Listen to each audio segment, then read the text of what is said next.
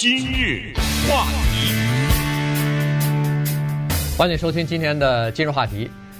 在今年八月份的时候呢，最高法院做了一个裁决，哈，就是说，呃，这个拜登政府和 CDC 啊，呃，联邦疾病预防和控制中心，他们呃，就是要延长驱逐禁令是违反宪法的。那么在这种情况之下呢，呃，联邦方面就没有办法来呃禁止房东来驱赶房客了。当然，有一些州，有一些城市。呃，不管是大的城市还是小的城市呢，呃，还有自己的这个就是当地的地方的这个保护令啊，那这个还可以继续执行。那么其他的联邦方面的呢，就在九月份的时候基本上就都已经停止了。所以从九月份开始啊。呃，现在在全国各地驱逐房客的这件事情呢，已经变成一个挺大的事儿了。呃，有很多人都形容说这个叫驱赶房客的海啸，或者有人指呃说是什么掉落悬崖之类的。就是说，有些人可能今天还有房子住，但是明天被驱逐之后，他如果要是没有工作，或者是找不到其他的安身之所的话。那就要流落到街头上了哈，所以这个就变成了一个很大的，它不仅是一个经济的问题，恐怕还是一个社会的问题。所以今天我们来聊一下这个情况。嗯，加州的加州的这个各种各样的问题啊，现在我们所最关注的很可能不是山火，也不是什么缺水，我们每天能看到的可能就是这些呃无家可归者。那么，如果联邦现在开始呃允许驱逐房客的话，我相信这个无家可归者的问题可能会马上就会恶化下来。当然了，在疫情期间啊，嗯，加州的整个的财政收入的情况还是比较好的，所以呢，加州马上就宣布出一个紧急的这个救助的拨款。这个谈到钱啊，我觉得咱们的华人里边有很多是呃从事这个出租啊，或者是收取租金。嗯，这个这个行业的，那么这个真应该好好听听。现在是怎么一个情况呢？现在是加州紧急拨出了五十亿美元，用于什么呢？用于如果你的房客没有按期付租的话，你可以向加州政府申请补助。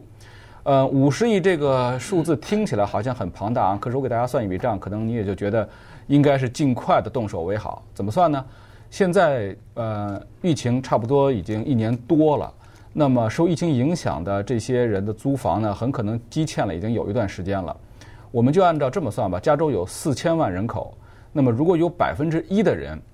受到了这次的疫情的影响，收入降减低呃减低，然后呢，这个自己本身存款又不足的话，那么大概就是有四十万人左右。可是。现在加州的租金哈，我们都不说像洛杉矶啊，像 Silicon Valley 这种非常昂贵的地方，我平均一下吧，大概你想一个一家人或者是两三个人要住的一个地方，怎么着一年也得有个两三万的价钱，咱们就算两万五好了，五十亿除以这个呃两万五的话，除以呃两万五千块钱的话，那你算起来大概也就是几万人嘛，不是不到十几万人的这么一个一个数字。可是加州四千万人口，百分之一的话就是四十万了。所以在这个过程中，我想啊，如果是你有碰到这样的情况，房客没有及时付出租金的话啊，嗯，尽快的在网站上申请这个项目，而且呢，跟你的房客好好沟通，因为这里边需要房客也要填一部分的信息。对，呃，一般来说就是房客他可以填，但是房东呢也可以申请哈。房东这两个是两个方面的，呃，即使是房客，你申请了这个呃房屋住就是房租的这个补贴的话。那个政府的支票啊，它是不是寄给你的？它是给那个房东的啊，就是要么就是房东的这个银行的账户，它直接存进去；要么就是这张支票呢是寄给房东房东的。但是呢，这笔钱呢还不是，就是各个地方它处理的方式不太一样。有的地方呢，它在处理的时候呢比较快速；有的地方呢比较慢，所以呢。这个里头呢，就有这么一个时间的差距了哈，就是说你在等这个钱补助款到到你的时候，接受你的申请，然后什么时候拨款，还是能不能等到你最后的时候，就是实在人家房东没有耐心了，说不行，你你都赶紧走了，但。在赶紧走的时候，你还没有拿到那个支票，那你就麻烦了。那拿到支票的话，可能还可以缓一缓啊。这个房租都付完了，呃，可能房东也就不不不马上把你赶走了，因为这个政府一一下来这个钱，他不是帮光把你过去的这个欠的房租给你交上，它有的时候可能还会富裕一点哈。所以呢，在这种情况之下呢，确实就是各个地方的情况不一样。那有些地方为什么会慢呢？呃，也是可以理解，要么就是政府的人手比较少，申请的人比较多，再加上呢，就是为了防止诈欺哈，因为在。早先的时候领取那个，呃，就是政府的那个补贴支票的时候啊，就是疫情的补贴支票的时候，不是发生了大规模的诈欺现象了吗？所以现在呢，就是为了防止诈欺呢，政府就非常的小心啊，每一笔他都会呃进行核，就是这个核对，看看是不是正确的人，是不是你填的这个表格是符合规定的，呃，然后呢，他才可以批这个款子。其实从目前的状况来看。今年的这个九月份和十月份吧，呃，这个政府的这个补助房屋的这个贷款呢，已经至少是支付了一百万笔了，也就是说，超过一百万人得到了这个款子了。今年到目前为止，已经有两百万人，我们说的是全国的范围之内哈，已经有两百万人，他们的房租呢，有一部分是政府给他们支付的。嗯。这一次我们的呃加州的这个呢，可能如果是符合要求的话，你可以拿到百分之百的这个欠款，嗯，但是我就说到要要及早的申请。这个里边呢，因为为了防止这个诈欺啊，确实是有了很多很多的详细的规定。我相信很多相关的律师也会提供嗯这些详细的规定。在这里呢，给大家讲几个呃非常简单的呃你能做的和不能做的事情啊。因为有些人一想，哎。我可以申请政府的这个补助的话，那我如果现在有一个房子，然后我外州的侄子想来住一段时间，哎，我不可以收房租了吗？我就说他在外州，也可能他在外州确实是没有工作，受到了影响，跑到我这里来，这个已经晚了。就是如果你的这个合约呢是十月一号以后再签的话啊，不在这个保护范围之内，你是申请不到这个这个欠款的呃欠房租的这个补助的。还有呢，当然就是说，如果你的这个房租欠款是在以前就发生过的，二零二零年三月一日以前发生过的，也不在这个保护范围之内。嗯，我们待会儿可以看一下，还有很多详细的一些规定啊。嗯，就是哪些事情你可以做，哪些事情你不能做。对，呃，其实呃情况就是这样子哈，就是说呃，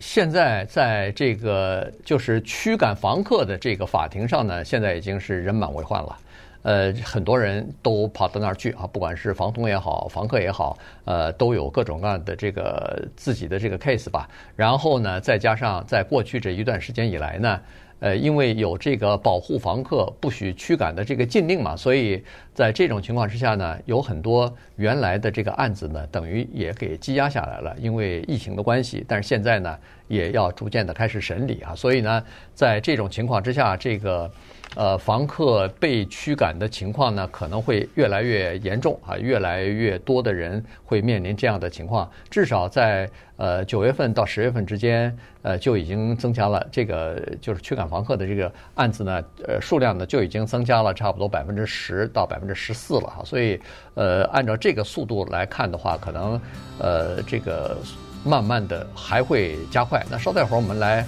看一些具体的规定以及。这个其实驱赶房客这件事情，就是欠房拖欠房租这件事情呢，其实只是目前很多人面临的困境当中的一个部分而已。实际上还有更多的问题无法解决的。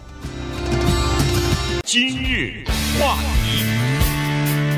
欢迎您继续收听今天的金融话题节目。呃，我们刚才说的是这个房租的问题哈，因为房客呢在疫情期间呢，由于自己的工作，比如说受到影响，有的甚至失去了自己的工作哈，那么没有经济来源，再加上自己的存款不够的时候呢，就会出现这样的问题，房租啊、这个。说实话，你有多少钱也是坐吃山空啊！如果没有工作的话，那你这个光是坐在那儿付房租，实际上这已经一年多过去了，所以这个情况是比较麻烦啊。有很多人他就拖欠了房租了。当然，在这个之前呢，呃，房东不能驱赶房客，原因是呃，联邦政府也好，地方政府也好呢，都有一些保护的措施。但这些措施呢，陆续的都要到期，都要作废了哈。所以呢，在这种情况之下。呃，被驱赶的房客的数量就会增多。刚才我们说的是法庭的已经人满为患，案子已经堆积如山了。这只是法庭的，我们都知道，在更多的情况之下，那个驱赶房客是不走法律程序的。那个驱赶房客就是你，比如说房东，呃，这个，呃，房约，呃，租约到期了，房东说对不起，呃，我不租给你，不续约了。那你就得离开了。甚至有的呃，这个房东说你已经欠了我两三个月这个房钱，我也认倒霉了，我也要不回来了，算了，我就不要了。但是现在你就给我走，你你给我离开。有的房东采取比较激进的做法，就是一下子他换锁了，把你的东西呃这个呃从屋子里头拿出来以后，他换了一把锁，不让你进去了。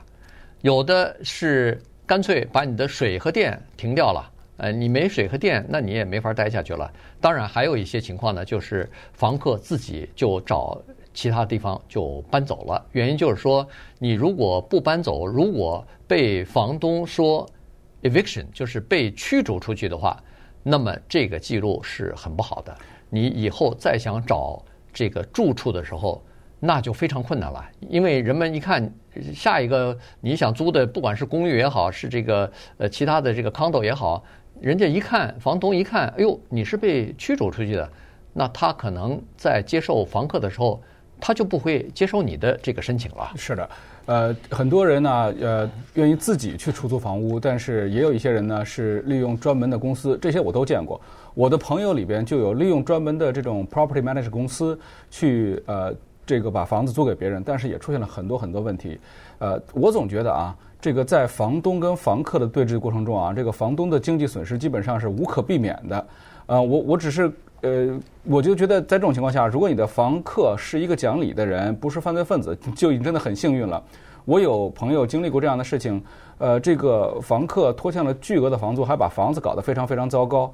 那最后你有什么办法呢？你也没有什么办法，因为你去追去追溯，他也就是。他就是没钱，对，你也找不到他，一点办法都没有。没错。他他费了很多劲，费了很多时间，你自己最后就觉得花那个精力都不值得。但是虽然说房东在这个方向可能是是比较吃亏，但是有些事情我们还是要知道，作为房东有些事情是千万不能做的，尤其在这一次的情况下不能这样做，因为你是有家有产的。首先不能做的事情啊。不能够按照这次的规定啊，不能够收 late fee。我们都租过房子吧，房东也是从房客过来的。我们租房子的时候租 apartment，就是说一般来他他会给你一个呃就是 grace period，你可以说我晚交三天两天啊，银行中的出一些问题啊，这非常正常，或者你自己忘了都可以。但是超过这个呃这个 grace period 的话，他就会收你一个比如说五十啊，或者是呃一百的这个 late fee，就是说你迟交了的一个罚款。这次因为疫情的原因，这个房东不能。不能做这个 late fee，呃，第二个呢，不能够做另外一个我们经常做的事情，就是哦，你在租房子的时候不是有一个 security deposit 嘛，就是一种押金，你不能够说哦，你欠了我一个月房租，好，我把你押金扣下来作为你的房租，然后把你赶走，这样咱俩两不相欠，这个也不可以。还有一个呢，嗯、呃，这个也是跟疫情有关系的，就是说，如果说我从疫情之期间欠了你，假设啊，欠了你六个月的房租。但是我现在有房有房呃有钱了，我现在开始给你交，你不能用我现在的钱说这个是你以前欠的房租的补偿，这个不可以。现在我交，你就得给我的记录说明我现在是在交房租的。至于疫情期间，那是另外一个事情。我想这可能是说对房客的一个保护。这样的话，就是说我欠房租呢，也不是说我啊、这个。信誉坏了，而是说因为疫情的原因。那么这三点，我希望咱们的华人的这个房东朋友千万要小心，不要在这个事情上给自己惹到麻烦。对，呃，反正我是知道咱们呃华人有不少人是买的这个投资屋啊，所以呢自己呃有的时候自己在管理，有的时候是就是刚才这个于浩说的管理公司在帮你管理。呃，从目前我听到的情况来看呢，还算不错啊，就是说大部分的人还是按照正常的这个。呃，就是到月就给你付房租了哈，基本上没有什么太多的问题。但是我也听到有一些房东啊，他确实尤其尤其是有，比如说有几个好几个 unit 在一起的这种呃集合住宅的人呢，他有好几个，比如说十个单位里的有七八个、五六个是没有交房租的啊，因为受到房租保护呢，呃，房东也没有办法驱赶，所以只好把这个物业就等于是卖掉了。原因就是说，他认为呃这个收不到房租。对他来说也是很大的压力，原因就是说，很多人他买这个房子，他也是有贷款的，他也是有房贷要交的，所以，呃，如果房东有很多，呃，如果房客有很多人不交房租的话，那对这个房房东来说，实际上也是相当不公平的事儿。